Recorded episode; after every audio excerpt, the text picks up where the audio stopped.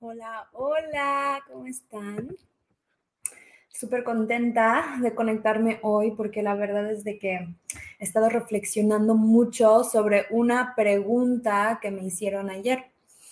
Ayer me puse a empezar a escribirle a un montón de personas que eh, en algún momento había conversado en Messenger porque de repente me parece rarísimo que seamos amigos en Facebook o nos estemos siguiendo en Instagram y no estamos en contacto. Entonces me puse a escribir a gente y lo que sucede es que siempre inician conversaciones súper interesantes. Eh, y empecé a hablar con una chica súper linda que me preguntó, o sea, o que más bien me compartió que estaba pasando por un momento difícil un momento eh, pues doloroso, un momento complejo, y me hizo una pregunta, me dijo, oye Clau, ¿tú qué haces cuando estás viviendo momentos de ansiedad y de depresión?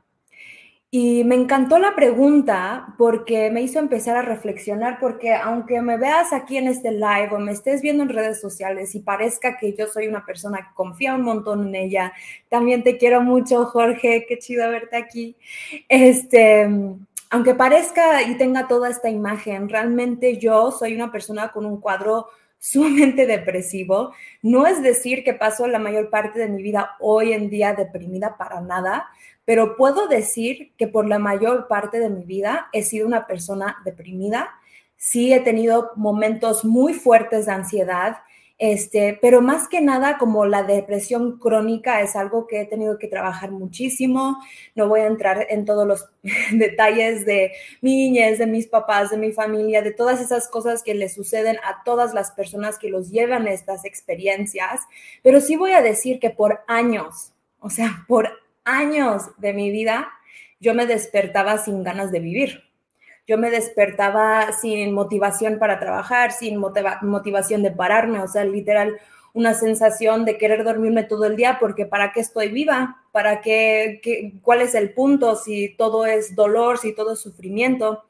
Y por supuesto, este, cuando estás así, te envuelves más, ¿no? Entonces empiezas a tener hábitos negativos, empiezas a abusar de sustancias, empiezas a tener relaciones súper tóxicas, probablemente engordas o estás demasiado flaco porque no te estás alimentando bien. Y yo viví ahí por años, o sea, por años. Yo me embaracé a los 19 años, yo no planeaba tener una hija, yo no entendía de repente qué pasó con mi vida cuando de repente estaba viviendo en México, que ni siquiera es donde yo crecí, sin amigos, o sea, lejos de mi familia, sin pareja, con una bebé. O sea, he vivido cosas súper intensas, ¿no? Como todos. Y la verdad eso me llevó a una depresión porque yo tenía metas académicas y metas de vida muy grandes en mi vida y fue como un fracaso que me haya embarazado, fue como un fracaso que haya, eh, que mi camino se haya ido hacia ese lado. Entonces fueron años de llorar, años de despertarme triste, sin ganas, enojada, malos patrones, etc. Y hoy definitivamente estoy en otro momento. Me despierto emocionada, me despierto motivada, me despierto con muchas ganas de hacer cosas. Este, estoy rodeada de gente que me quiere, que me inspira, que me cuida. Eh, tengo hábitos mucho más sanos. He, quitado muchísimos hábitos destructivos de mi vida. Este, ahora si algo malo pasa, pues puedo, puedo o, o algo difícil más que malo pasa, puedo obviamente pasar por un momento emocionalmente difícil, pero no me atoro ahí ya antes me atoraba en el hoyo por semanas, por meses, por años. Entonces, cuando esta chica me preguntó, ¿tú qué haces para la ansiedad y la depresión? Lo primero que me di cuenta es, yo siento que ya no vivo eso tanto. Entonces, por un lado, le quería compartir lo que hago cuando estoy así, pero quería compartirle algo más profundo y me dejó reflexionando y me dejó con las ganas de compartirlo con ustedes.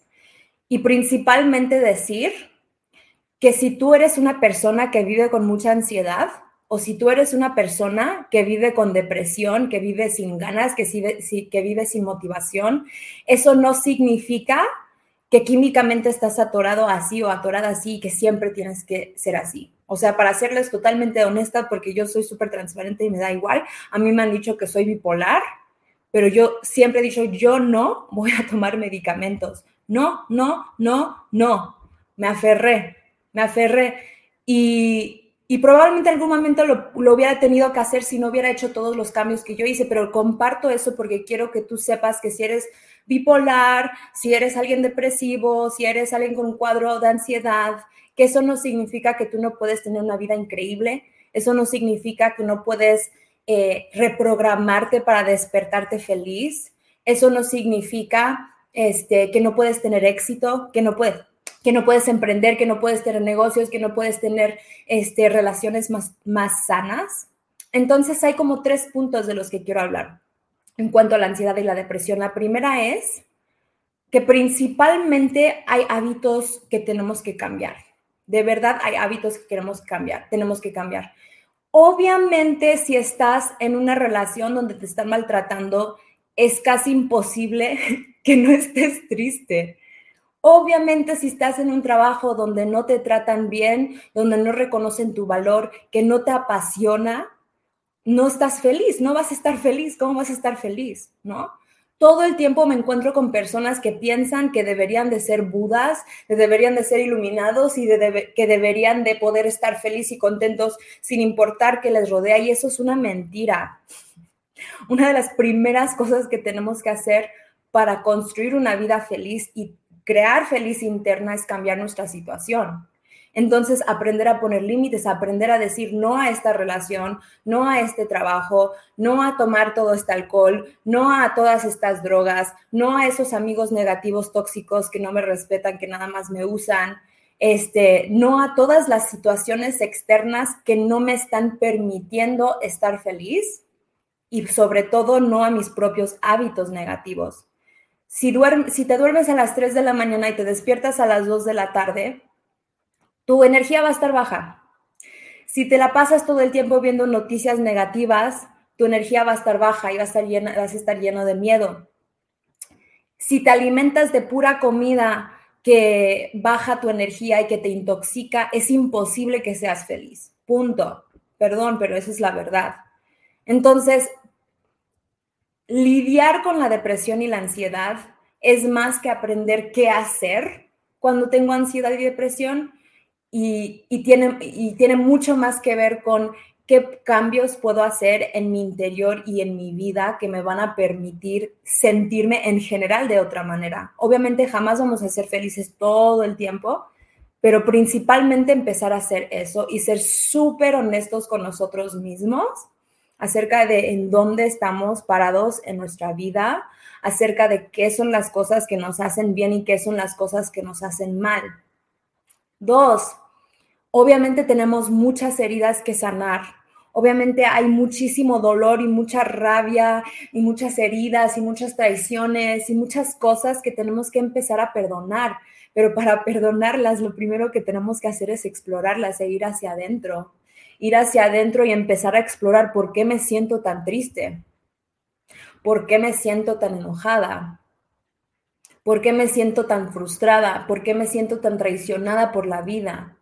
De verdad tener esta, este cuestionamiento sincero y honesto y muchas veces este cuestionamiento se tiene que hacer en compañía de profesionales o en contextos ceremoniales con medicinas o con todo tipo de terapias que hoy en día suceden pero sí hay que hacer el trabajo, sí hay que hacer el trabajo de ir hacia adentro y descubrir qué son esos nudos en nuestro interior, qué son esas partes no vistas en nuestro interior que nos están hablando cuando me despierto triste todos los días o cuando mi modo de estar la mayor cantidad de tiempo es en ansiedad y depresión que en felicidad.